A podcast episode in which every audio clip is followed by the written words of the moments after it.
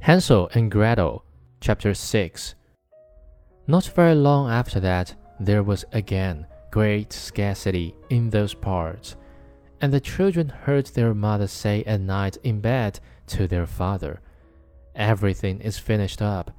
We have only half a loaf, and after that the tale comes to an end. The children must be off.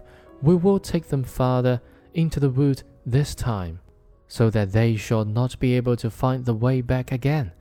There is no other way to manage. The man felt sad and hard, and he thought it would be better to share one's lost morsel with one's children. But the wife would listen to nothing that he said, but scolded and reproached him. He who says A must say B too.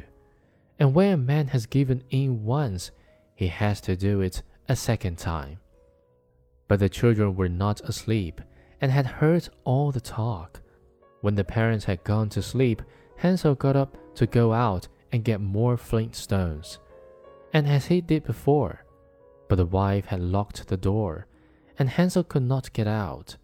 But he comforted his little sister and said, Don't cry, Gretel, and go to sleep quietly, and God will help us.